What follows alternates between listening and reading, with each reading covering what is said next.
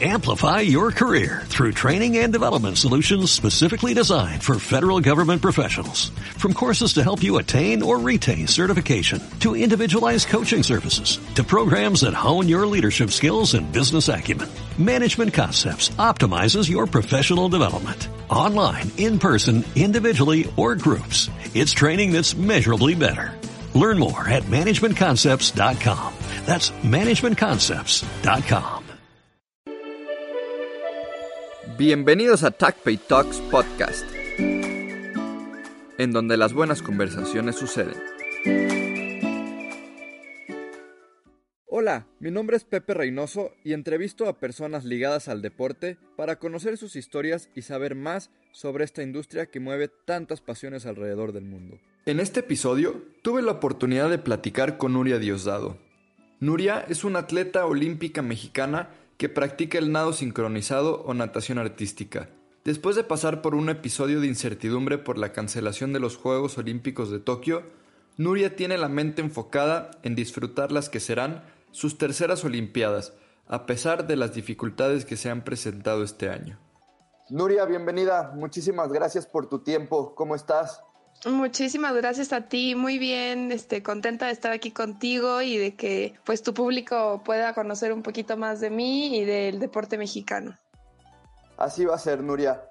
Eh, Nuria, normalmente iniciaríamos una entrevista sobre cómo fueron tus inicios en el agua, en las albercas y demás, pero la situación actual me lleva a preguntarte sobre tu estado actual. ¿Cómo has llevado todo lo que ha sucedido en este año desde dejar de competir y tener incertidumbre sobre las competencias hasta la última noticia importante, ¿no? Que fue el aplazamiento de los Juegos Olímpicos de Tokio. Pues sí ha sido un tema este, complicado, la verdad no te voy a decir que, que lo he llevado al 100 a la perfección. Yo creo que esta, esta prueba vino como a, o sea, a medir el nivel de resiliencia y de adaptabilidad que, tenemos. Yo en lo personal, pues primero cuando, cuando se nos dicen que no podemos entrenar, lo primero que hago es irme a Guadalajara y pues agarro mi camioneta, me voy para Guadalajara esperando dos, tres semanas, o sea, cuando no medía como el nivel de, de la pandemia, ¿no? De, de, lo que iba a ser, pero se convirtieron en siete meses siete meses que, que, no hemos podido entrenar, que hasta la fecha seguimos sin, sin reunir a la selección, porque como es un deporte en equipo, se convierte más difícil el estar todas en un mismo lugar y los centros de alto rendimiento siguen cerrados. Entonces, yo seguí con mi preparación en Guadalajara en casa y así, pero sí creo que fueron, han sido meses en los que si me hubieran contado, yo creo que a todos nos pasa, como esta historia de lo que iba a pasar y cómo íbamos a estar viviendo, no lo, no lo hubiéramos creído. El aplazamiento justo de los Juegos Olímpicos igual es una noticia fuerte. Yo creo que pues todos los atletas nos preparamos por metas. Yo en lo personal soy una persona que hasta cuento con un pizarrón en la pared en donde escribo mis horarios, mis días, la meta del mes, con qué pensamiento, con qué emoción quiero manejarlo. Entonces, estoy tan acostumbrada que todo sea tan estructurado, incluyendo mis emociones, o sea, yo, yo me las provoco, que en el momento que me llega esta situación en donde no sé cómo reaccionar, sí tengo una inestabilidad emocional grande, ¿no? Este, que, tuve que trabajar y que hoy, gracias a Dios, estoy bien, estoy este, con mucha motivación, pero no te voy a mentir, sí hubo un momento en el que no sabía para dónde iría el rumbo de, pues de mi vida deportiva, ¿no? Por, por toda la incertidumbre. Y creo que en su caso como atletas de alto rendimiento es todavía mucho más, mucho más drástico este sentimiento, como tú bien comentas, o este cambio. Si para nosotros que estamos del otro lado y tenemos pues nuestras actividades cotidianas, ¿no? También ha sido pues incertidumbre, como bien comentas, ahora teniendo un objetivo tan importante como lo son los juegos y, y que, y que vaya, el tema del deporte en tu caso es algo tan importante, pues eh, imagino cómo te has, cómo te pudiste o te sientes actualmente, ¿no? Y platicando con otros atletas y personas ligadas al deporte, Nuria, les preguntaba justamente sobre la cuestión psicológica, porque una cosa es dejar de competir por alguna situación en específico, sabiendo que en alguna fecha vas a regresar, pero lo extraordinario de esta pandemia es que todavía hay muchas preguntas sin respuesta. ¿Hubo algún punto de la cuarentena en el que lo sufriste y de qué manera trabajaste la parte mental?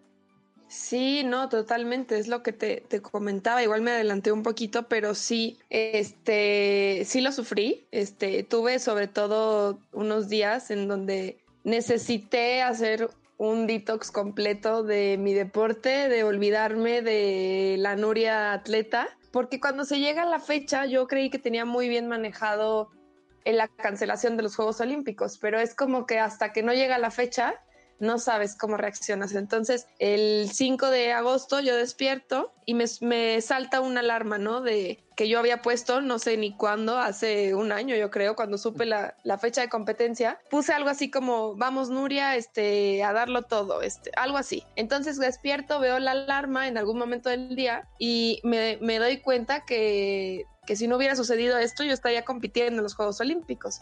Y sin, sin pensarlo, o sea, me empezó a cambiar mi estado de ánimo al grado de que a la hora de la comida recuerdo estar frente a mi mamá y se me llenaron los ojos de lágrimas y me puse a llorar, pero, o sea, Pepe era un llanto que no podía parar, ¿no? Este, como una gran como desilusión, pero por los planes que, que eran y, y, no se hicieron por lo menos este en ese momento entonces ahí entré en un estado sí este grande como de depresión de duelo estuve como una semana que no me quería, o sea, no me quería ni poner el traje de baño, no me puse unos tenis para correr, o sea, dije, necesito descansar, o sea, hacer el, debido duelo para este momento que, que, no fue, para el que me preparé, y pues así poder tomar con los brazos abiertos el siguiente camino que venga, que es el próximo ciclo que pues volvemos a iniciar, ¿no? Es retroceder el tiempo un año y volver a empezar con la preparación. Entonces, yo preparo mentalmente, la verdad es que yo creo que ya los atletas de este nivel más que el cuerpo tenemos que preparar la mente, porque el cuerpo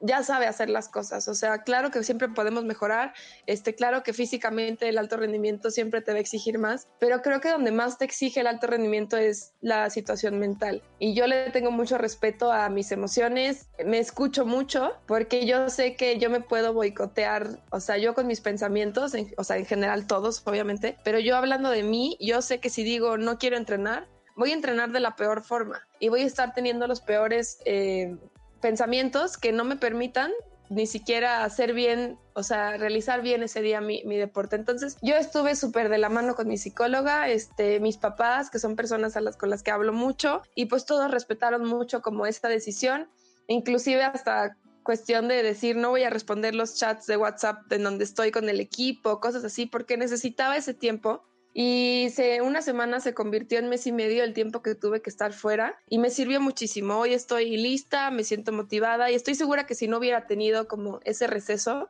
pues se hubiera empezado quemada, ¿no? Ya, ya esta temporada. Para mí el año inicia en septiembre y termina en agosto, entonces por, por el año competitivo se puede decir. Entonces, este, inicio septiembre ya con, con, con, muchas ganas, con motivación y creo que eso era lo, lo, o sea, lo primordial para mí.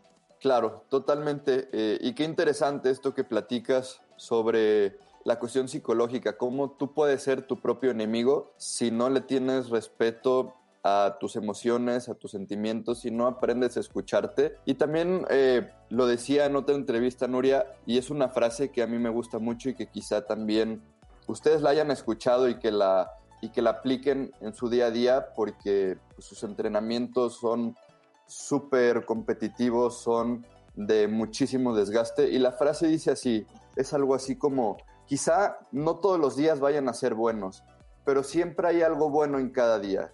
Y creo que por ahí va un poco la clave, ¿no? Como tratar de ir encontrando las cosas positivas, quizá aunque tengamos enfrente un panorama que pudiera resultar totalmente negativo, pero si siempre encontramos ese, aunque sea esa pequeña, ese pequeño puntito positivo, nuestra mentalidad va a cambiar.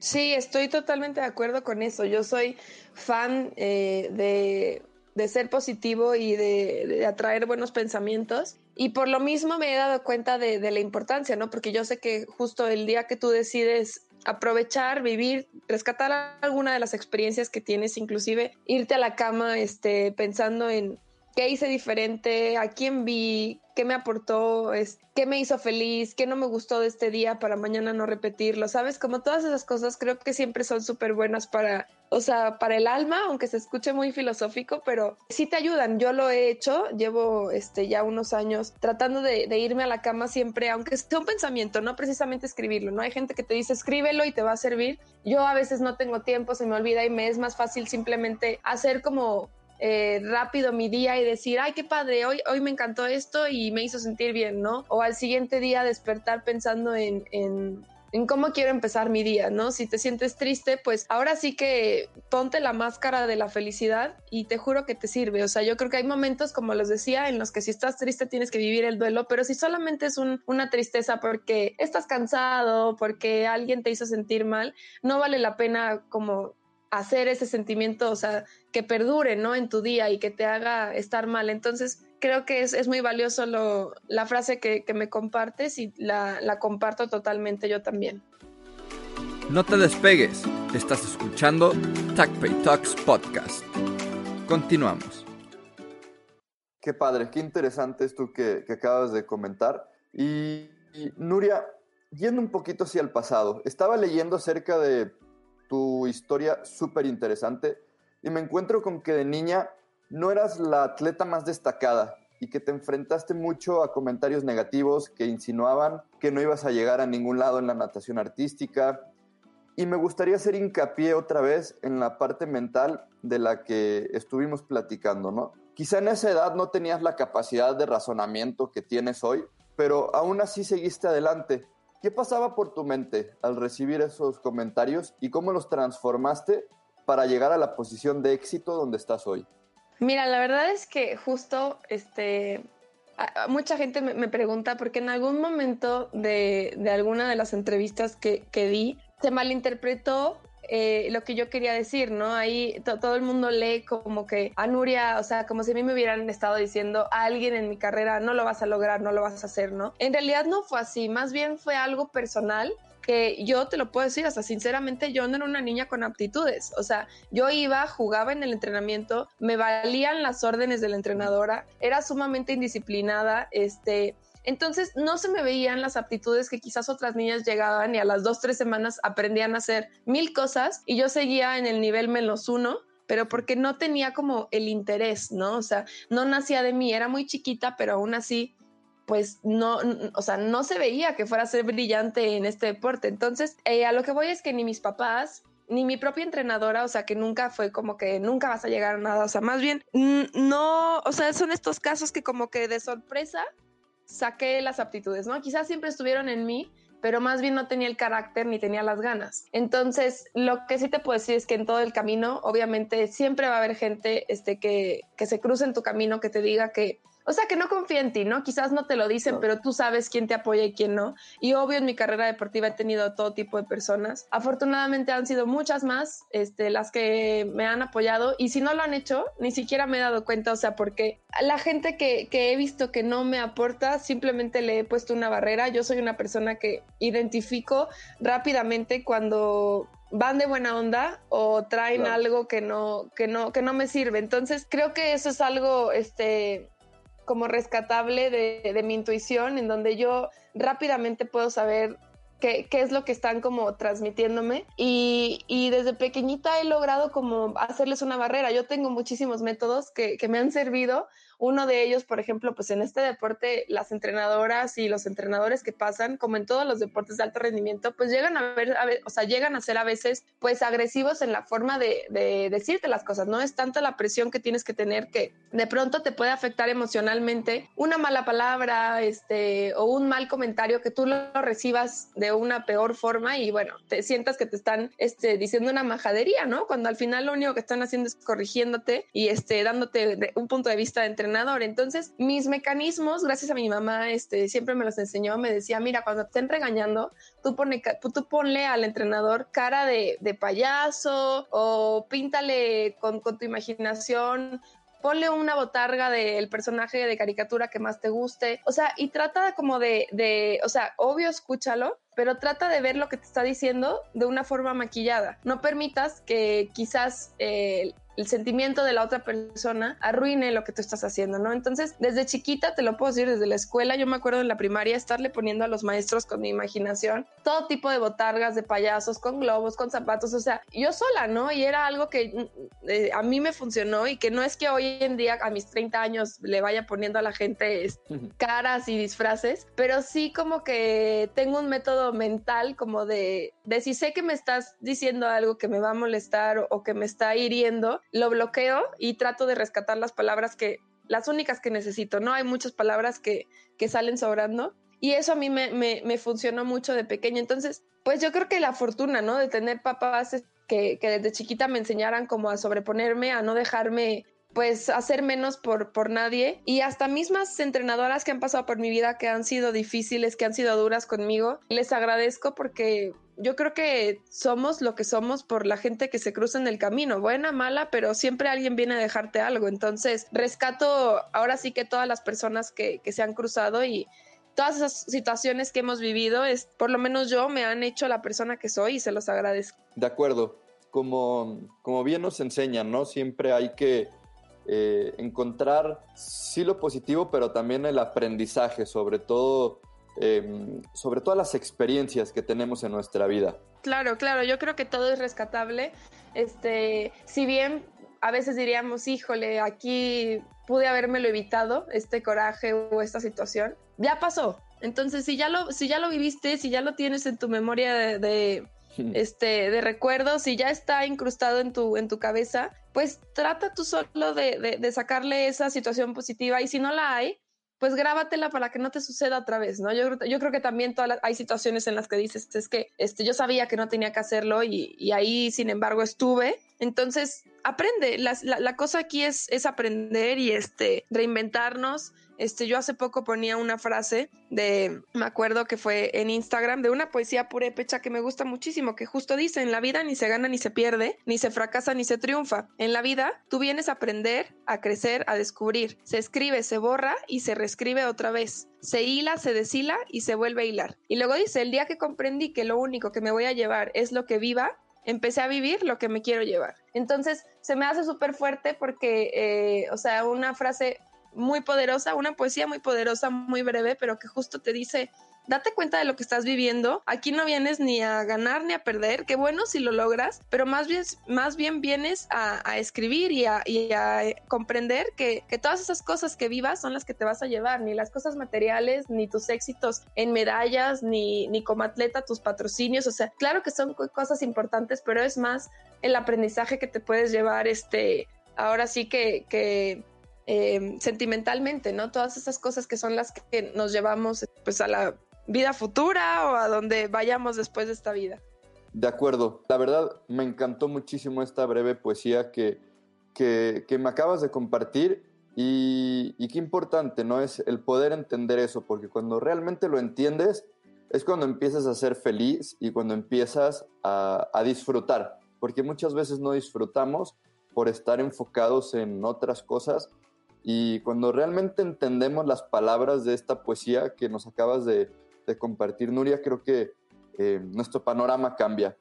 Y Nuria, ¿qué cambió eh, de esa niña indisciplinada que iba a la alberca a, pues no, nada más para estar ahí, allá, allá tomártelo como eh, decir, esto pues me gusta, ¿no? Creo que puedo llegar a hacer algo más en, la natación artística?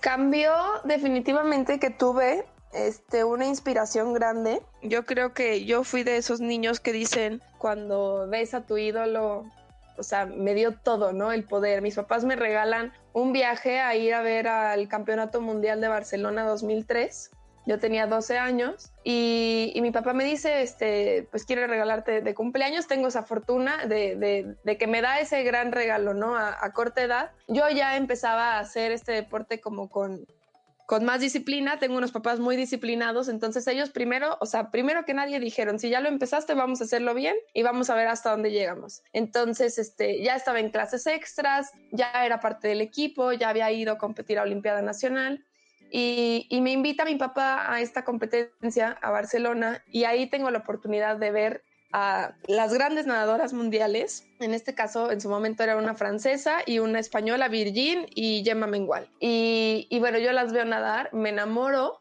de, la forma en la que lo hacen. Veo un nado sincronizado completamente diferente al que yo hago, obviamente, y al que he visto a nivel nacional. Y además veo a la selección nacional mexicana competir. Entonces, veo a las nadadoras mexicanas, veo sus uniformes, este, veo cómo se desenvuelven las nadadoras ya en un campeonato mundial y regreso eh, extasiada por este deporte. Recuerdo que en su momento pues no eran videos en DVD ni, ni era de que tuviéramos el YouTube y yo me acuerdo pasar todas las grabaciones a un, a un cassette y todas las noches, mientras yo cenaba, ponía los videos y los veía en cámara lenta y veía los videos de las nadadoras, sobre todo estas dos que te digo que era la campeona y la subcampeona mundial. Y se vuelve para mí un, un o sea, me vuelvo fan de la forma en la que ellas nadan. Entonces yo al siguiente día veía los movimientos en la noche y al siguiente día en el entrenamiento llegaba e intentaba, ¿no? O sea, replicarlos a mi forma, a mi estilo, a lo que podía hacer. Pero entonces yo empecé a, a a imitar los movimientos de estas eh, grandes nadadoras. E inclusive elijo una música que era parecida a una de ellas, este, empiezo a poner movimientos, quiero que mi traje de baño en esa competencia sea igual al de la nadadora, entonces empiezo como a, meterme mucho más y mis papás ven ese compromiso y dicen, pues ahora sí, este, si esto te gusta, vamos a meterle todo. Entonces empiezo a entrenar 5 de la mañana en el Club Atlas en cuanto se abría, yo estaba ahí con mi entrenadora para clases extras de 5 a 6 y media, entraba a la escuela a las 7 y media, entonces me llevaban a la escuela, estudiaba, horario normal, salía a 2, 3 de la tarde, comía en el camino y llegaba a entrenar de 4 a 8 y luego de 8 a 9 tenía clase de gimnasia extra. E iba a un gimnasio porque siempre mi debilidad ha sido la flexibilidad y, y mis papás dicen, pues vamos a meterte a clases extras. Entonces, sí fue trabajo, fue trabajo, compromiso, este, dedicación y sobre todo este, el clic y lo que hace el cambio en mi mentalidad es ver de, o sea, con mis ojos, eh, ver en vivo el, eh, lo que es ser una nadadora de este nivel y, y me enamoro por completo de, de, este deporte y bueno, pues ya son 25 años que inicié en el nado sincronizado, pero a este nivel, este, pues ya son 20 años los que llevo entrenando así. No te despegues, estás escuchando TACPay Talks Podcast. Continuamos. Qué padre, Nuria. Oye, y justamente platicabas acerca de tus papás. Leí que te metieron al agua desde muy temprana edad con el objetivo de desarrollar la inteligencia corporal. ¿Nos puedes platicar un poquito más a fondo sobre esto?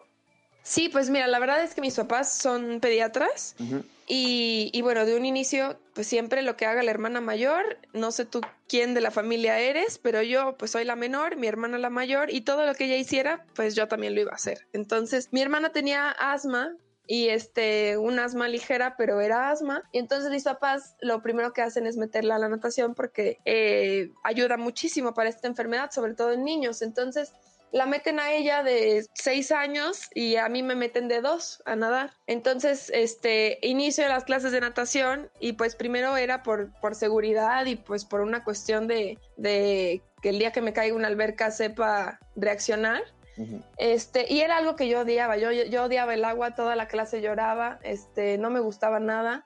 Y luego pues me metieron al equipo de natación y ahí ya fue cuando, cuando me empezó a gustar este, el deporte, pero además yo veía como que al lado de mí había niñas que nadaban, pero nadaban de una forma diferente y además lo hacían con música. Entonces yo decía como que, qué padre, yo porque solo estoy nadando ida y vuelta y ellas están bailando en el agua, ¿no? Entonces... Uh -huh un día yo decido este, decirle a mis papás que, quiero probar en ese deporte y te estoy hablando que tenía cinco años y ahí es cuando yo pues prácticamente por voluntad propia inicio con, el nado sincronizado. Iba tres días a natación y dos días a nado sincronizado. Ya una vez que tuve que, que como que decidirme por alguno de los dos deportes, pues me decidí por el nado sincronizado, obviamente.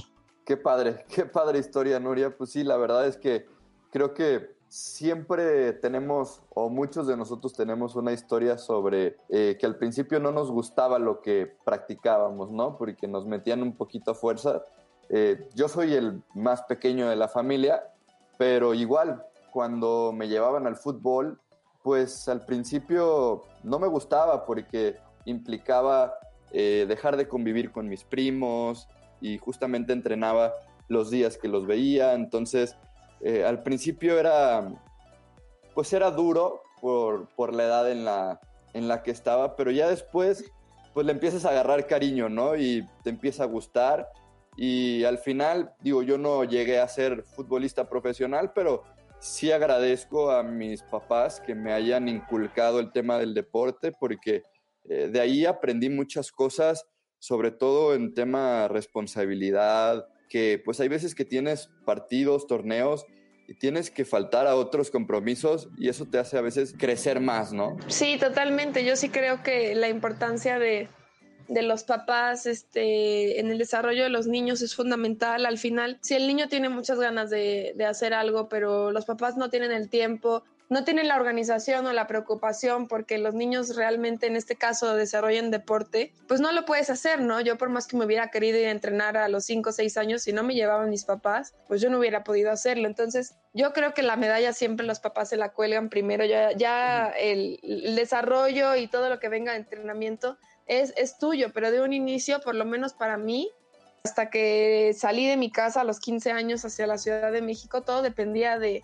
de mis papás. Y hoy en día te puedo decir que siguen siendo para mí mi, mi, roca. O sea, si algo me sucede, los primeros que saben son ellos. A pesar de que se puede decir, pues que ya soy independiente, ya vivo en la Ciudad de México, pues ya soy un adulto y aún así hay muchas situaciones en las que ellos son los primeros que, que, me apoyan. Entonces yo siempre se los he dicho, este, eh, y, y, sin duda lo, repito, quien se lleva la medalla en mi carrera deportiva, este, son ellos por, por haberme dado todas estas herramientas y sobre todo las ganas de, de, de querer salir adelante, porque te digo que de un principio ellos, ellos fueron los que me dijeron, si ya iniciamos en esto y le estamos invirtiendo, vamos a hacerlo bien. Entonces, pues qué padre que somos los más chiquitos, los más consentidos, me imagino que tú también. Uh -huh. Ojalá mi hermana no, no, no, se moleste por mi comentario, pero, ay, no, no te creas. Pero sí, de, de, los chiquitos tenemos ahí un, un plus.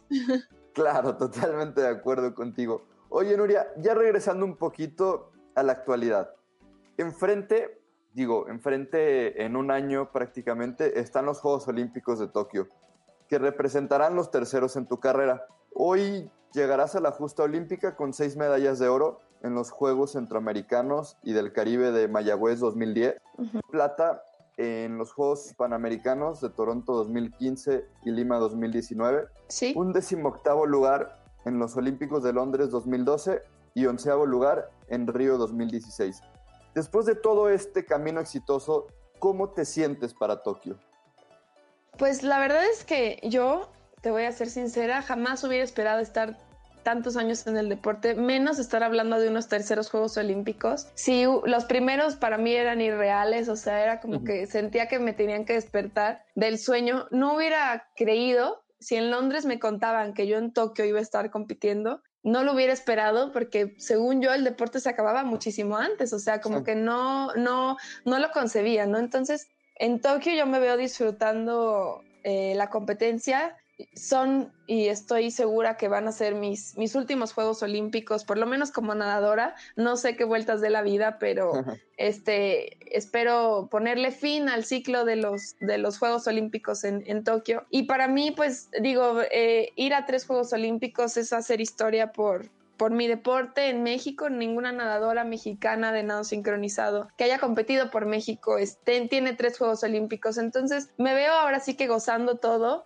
a la vez eh, dando todo de mí. O sea, yo junto con mi compañera espero que podamos mejorar ese onceavo lugar que tenemos en Río y estar dentro de la final olímpica, que son los primeros 12 entran a la, a la, final olímpica. Entonces, este, me encantaría poder hablarte de un top 10 viéndome dentro de ahí. Obvio, con este año este, es complicado, se vuelve complicada el entrenamiento, aún no hemos podido reiniciar, entonces espero que pronto lo podamos hacer y, pues ya no perder más tiempo, ¿no? Los países ya están entrenando, México es el único país que sigue detenido, entonces pues sí puede ser algo malo para nosotras, pero espero que, que, que podamos sacarle ventaja a, a muchas otras cosas que, que, tenemos.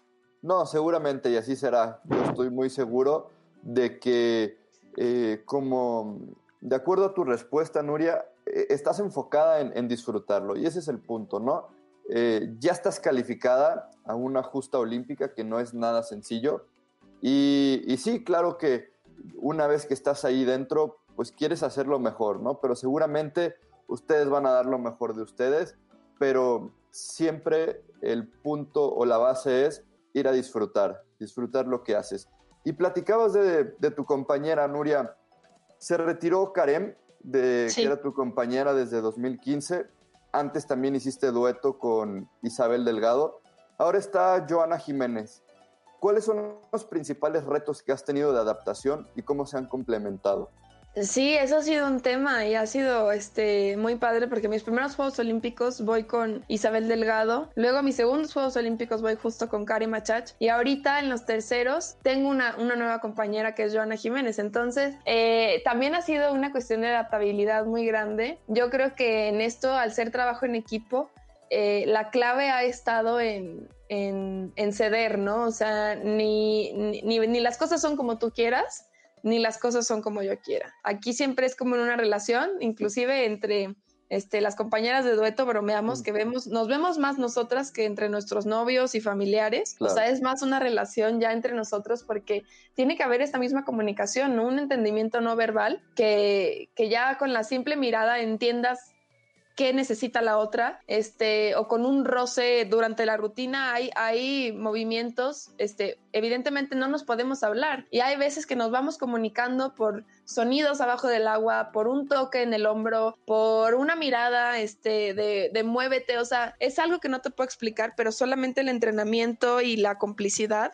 logran eso. Entonces, para mí ha sido muy padre poder experimentar todos estos ciclos de diferentes formas con diferentes compañeras, diferentes caracteres, este, mentalidades, formas de, ver la, vida y que yo he tenido que, irme adaptando, ¿no? A, todas estas personas que al final son mis amigas. Este, eso es lo más, lo más bonito que te deja el deporte que que hace grandes amistades, ¿no? Si bien con unas más que otras, por lo menos ahora con, con Joana, este, a pesar de que soy un poquito más grande que ella, ella tiene una chispa que, que, es muy diferente a la mía, entonces hacemos como un equilibrio muy padre este, de, de su emoción, de su energía, este, con mi temple, con, con, mis conocimientos, con mi experiencia y, este, y también esta forma positiva, ¿no? De trabajar. Yo, por ejemplo, a veces es muy nerviosa y siempre antes de competir siente que se le olvida la rutina. Y yo soy todo lo contrario, yo como que me mantengo eh, tranquila, serena, entonces siempre como que hablo con ella y antes de competir le digo, a ver, ya, tranquilízate, este, respira nos va a salir bien y como que ella ya se tranquiliza, ¿no? Entonces,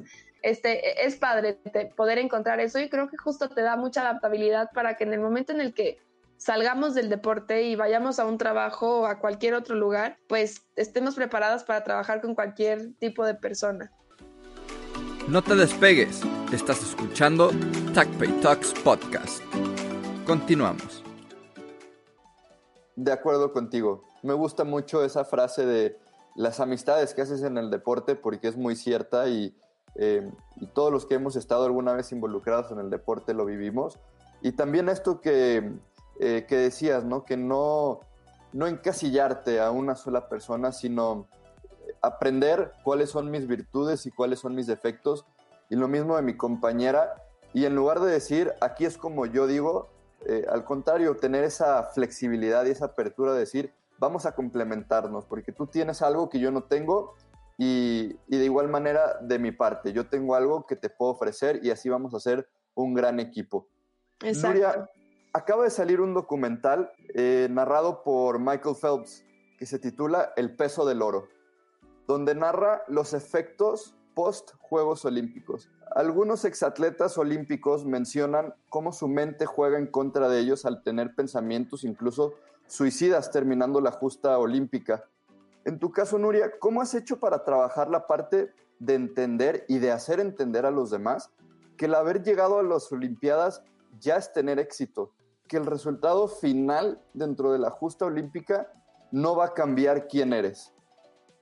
Em, mira, la verdad es que no he visto el documental, pero sé por dónde va esta, obviamente este comentario que hace Phelps, es tan grande el momento que esperas. O sea, te preparas tanto para la justa olímpica, es tanto como el éxtasis, el clímax de ese momento que cuando llega y se acaba, muchas veces digo, lo voy a comparar con algo este, que no tiene nada que ver, que tampoco he vivido, pero a veces dicen que, que como novia, ¿no? Cuando te casas es tanto lo que hiciste para preparar que cuando llega, termina, hay veces que hasta como que se te viene un bajoncito. Lo mismo cuando esperas como mamá un bebé este, la, típica depresión postparto, este, que, que, era tanto lo que llega que cuando se termina y se quitan los reflectores, en este caso de ti como mamá, te puede llegar una depresión, ¿no? Y creo que lo mismo pasa con los Juegos Olímpicos. Es tanto los reflectores, la gente que está pendiente, que se espera tanto de ti, tú, tú de ti mismo, que cuando termina y quizás los resultados no son los que esperabas o simplemente tu vida ya no tiene sentido porque sientes que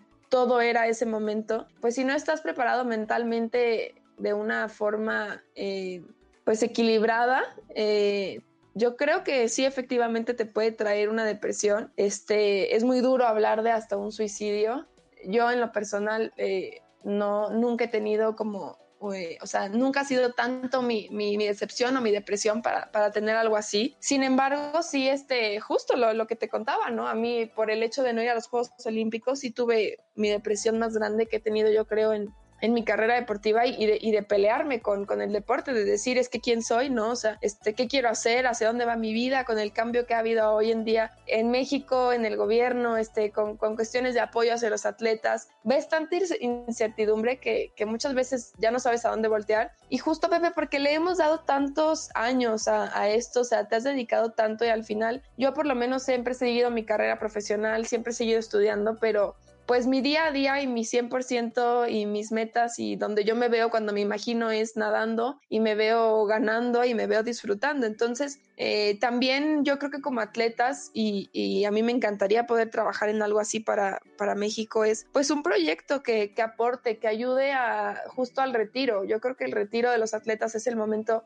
más difícil y la decisión más difícil que, que, que tienes que tomar porque al final te sabes bueno para una cosa nada más, a pesar de que, de que hayas estudiado y hayas hecho otras cosas, pues nunca hemos podido salir de esto al 100%. Tu trabajo se vuelve el deporte y cuando lo tienes que dejar, entra una ansiedad, un es que para qué soy bueno, que, que creo que, que, es importante que se trabaje y, que se dé ese apoyo mental a los atletas para que nadie cometa eh, un error eh, o una situación desagradable que, que después pues nos podamos arrepentir, ¿no? Por, por no haber canalizado a este deportista que, que previamente presentó síntomas de depresión o de comentarios de no saber para qué más va a servir. Entonces me imagino que por ahí va el comentario de Phelps y este documental que me encantará ver, porque creo que es, es valiosísimo para, para, todos los atletas que estamos activos y que próximamente pues estaremos este, fuera del deporte. Estoy totalmente de acuerdo contigo, Nuria. Y también en esa parte que comentas, que me llena mucho de orgullo que hay atletas como tú que entiendan que también hay que trabajar el tema después, ¿no? Y que, y que no solo lo entiendan, sino que quieren dedicar su carrera quizá a, ayudar a los demás, porque no todos tienen esa misma capacidad de razonamiento de la que hemos platicado durante todo este podcast, em, para entender que por el simple hecho de, de estar practicando el deporte que tú quieras, en este caso la natación artística, pues ya eres una persona de éxito. El ser un deportista de alto rendimiento implica muchísimas cosas que otra gente o los que estamos viendo eh, su desempeño por la televisión, pues no entendemos, ¿no? Muchas veces no entendemos qué es lo que hay detrás y, a veces criticamos de manera injusta cuando lo que yo creo es, y lo que me toca a mí de mi parte es ayudar a educar al público a entender que los atletas que están ahí representando a México tienen una historia. Y esa historia a veces viene, como tú bien comentas, eh, a pesar del gobierno, a pesar de muchas otras cosas que, insisto, no nos damos cuenta y que ustedes ponen todo de ustedes para estar ahí, para disfrutar el momento y que muchas veces no lo pueden hacer. No lo pueden hacer por factores externos, no sé, llámese como se llame, pero es bien importante esto que tú acabas de comentar, trabajar la parte mental eh, durante y post, porque mm, como tú bien comentas, insisto, eh, no, podemos permitirnos tomar o eh, esperar a que alguien tome una decisión de la que nos vamos a arrepentir, ¿no? No, no quisiéramos que llegara a pasar eso. Nuria, y platicabas también sobre un tema al que yo iba, que era cómo es Nuria Diosdado afuera de la alberca, porque también eres una persona, no eres solo un atleta de la que todos estamos al pendiente y que estamos maravillados con tus actuaciones eh, en la natación artística. ¿Qué haces fuera de los entrenamientos y las competencias? Sí, pues la verdad es que yo este, trato de siempre tener muchas facetas. Yo creo que mi... A veces las niñas me preguntan, ese cómo has durado tantos años en selección, ¿no? O sea, ¿cómo has aguantado tanto? Y yo creo que mi clave ha sido que he podido ser varias Nurias en una misma. Ni he sido al 100%, o sea, sí cuando soy atleta soy 100% atleta y no pienso en nada más, pero una vez que me salgo de la alberca me convierto en, o sea, tengo diferentes roles. Entonces, si estoy como amiga, soy solo amiga, donde puedo hablar de otras cosas, donde no solo soy Nuria la deportista. Y creo que el haber sido Nuria siempre la estudiante también, donde tenía otro círculo, este, y, Nuria la, la, que está con la familia, este, o sea, como que no encasillarme en, una sola. Y eso me ayudó como a no, eh, ¿cómo se dice? Como hartarme de mi deporte y de, esta vida que tengo. Si bien soy amiguerísima, este, me encanta poder ir a tomar un, café, eh, salir con las amigas, soy fan de viajar, lo que más me duele en estos momentos es no poder hacerlo, este, pero casi siempre trato de darme mis escapadas, aunque sea de fin de semana, o mismo México, Guadalajara, ir a ver a la familia. Soy sumamente familiar. Lo que más me duele, yo creo, es tener lejos a mi hermana y a mi sobrino, del cual estoy enamorada. Y, si algo me gusta es poder viajar, conocer otros países, otras culturas, explorar, este, me encanta la naturaleza, entonces todo lo que sean paisajes hermosos, yo me puedo quedar horas viendo. Eh, me encanta el cine, em, escucho música todo el tiempo, mi vida va este, seguida de un ritmo, entonces amo la, música, todo tipo de, ritmos, depende del mood que traiga, pero tengo algunas... Eh, cosas como que me gusta hacer para distraerme, soy fan de armar rompecabezas o de hacer cosas que me mantengan como con la concentración este, mucho tiempo. Un día puedo agarrar y ponerme a colorear, otro día eh, justo armar rompecabezas o ordenar este, algún cajón, o sea, cosas que,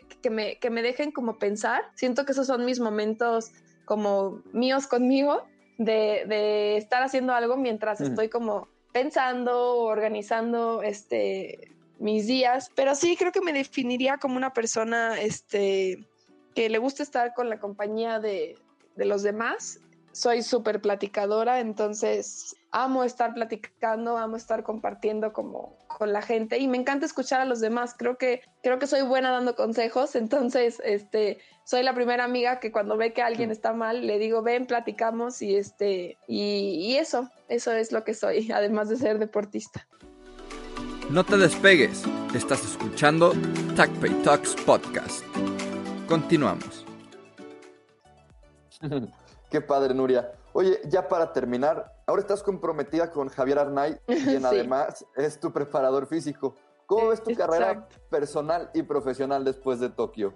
Pues mira, se me viene este justo una boda. Eh, espero que sea este, una, una, una boda muy linda, que disfrutemos mucho. Este, nos comprometimos ahora, justo en la pandemia, en agosto, y, y me, me, llegó justo en el momento en el que te contaba que yo me sentía, o sea, como muy triste con el deporte, con, con todas las situaciones que, que me estaban pasando. Entonces, este, me, me cae el anillo como como un, este, no sé, algo nuevo en mi vida, algo que necesitaba, entonces, este, o sea, necesitaba en el sentido de tener algo grande, distinto que pensar, ¿no? Entonces, eh, me siento súper contenta, este, nos casamos justo terminando los Juegos Olímpicos, meses después, entonces, pues vendrá esta nueva etapa, ¿no? De, de, formar una familia, que, siempre ha sido una meta en mi vida, este, formar una familia. Eh, de la misma forma que soy súper familiar, me encantaría poder formar la mía y, y bueno, pues ver qué, qué, cosas nuevas trae ahora sí que, que, el 2021 para mí. Yo creo que este año aprendimos que no podemos adelantarnos ni a decir planes, ni a... Mm.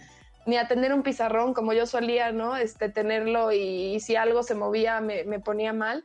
Yo creo que hoy en día es esperar, ver la situación. Claro que es factible que, me retiren los Juegos Olímpicos de Tokio, pero pues no lo sé. O sea, quiero ver qué, cómo me siento, cómo estoy. Creo que un retiro siempre se toma después de unas vacaciones.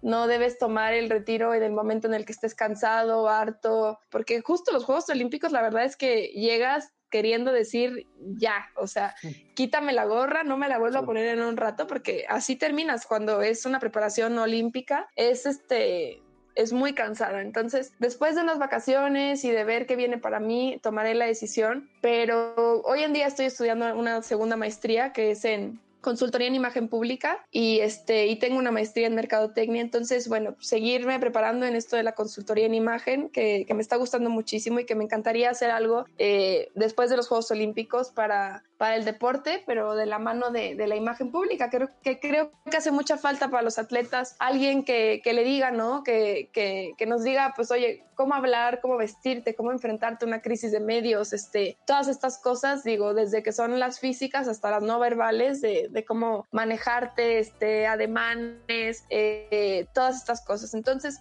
seguramente estaré haciendo algo por el deporte, ya sea dentro del agua o trabajando por fuera, pero sé que se vienen cosas muy lindas para mí, grandes cambios y que me tienen muy emocionada.